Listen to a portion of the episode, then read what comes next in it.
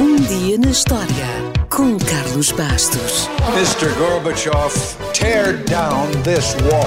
I have a dream. Aqui, posto de comando do movimento das Forças Armadas. Sim, é, é, é, é fazer a conta.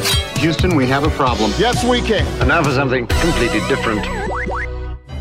No dia 25 de novembro de 1984, mais de 30 estrelas britânicas reuniram-se num estúdio em Notting Hill e gravaram Do They Know It's Christmas. Ficaram para a história como Band-Aid e o seu objetivo era simples: juntar todo o dinheiro possível para combater a fome na Etiópia.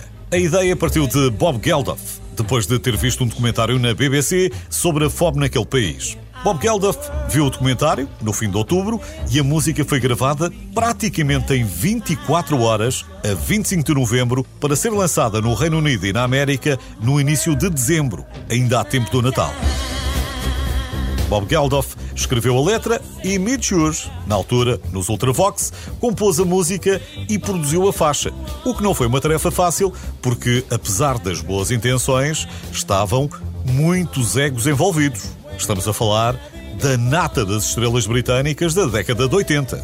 Paul Young, Boy George, Sting, George Michael, Simon Le Bon, Phil Collins, Tony Hadley, David Bowie, Paul McCartney ou Bono e bandas como os U2, Genesis, Spandau Ballet, Duran Duran, Bananarama, Status Quo, Cool and the Gang, Culture Club, Frankie Goes to Hollywood e a lista continua. Se não vê alguns deles no vídeo, é porque nem toda a gente teve agenda para lá estar nesse dia, mas gravaram e entraram no coro.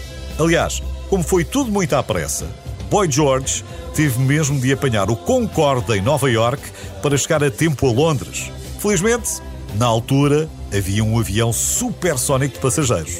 O esforço de todos valeu a pena e no Reino Unido, Do They Know It's Christmas tornou-se o single mais vendido de todos os tempos.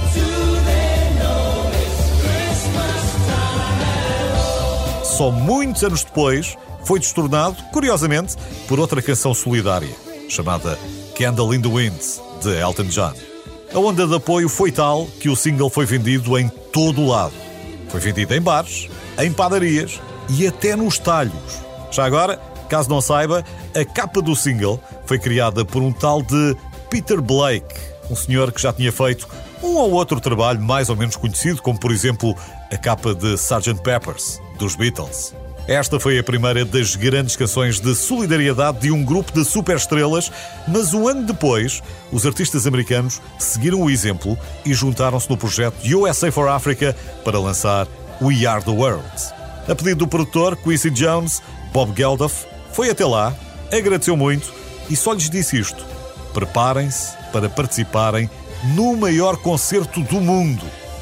Na altura, os americanos ainda não sabiam, mas dentro da cabeça de Bob Geldof, o Live Aid já existia. Mas isso é uma história para outro dia.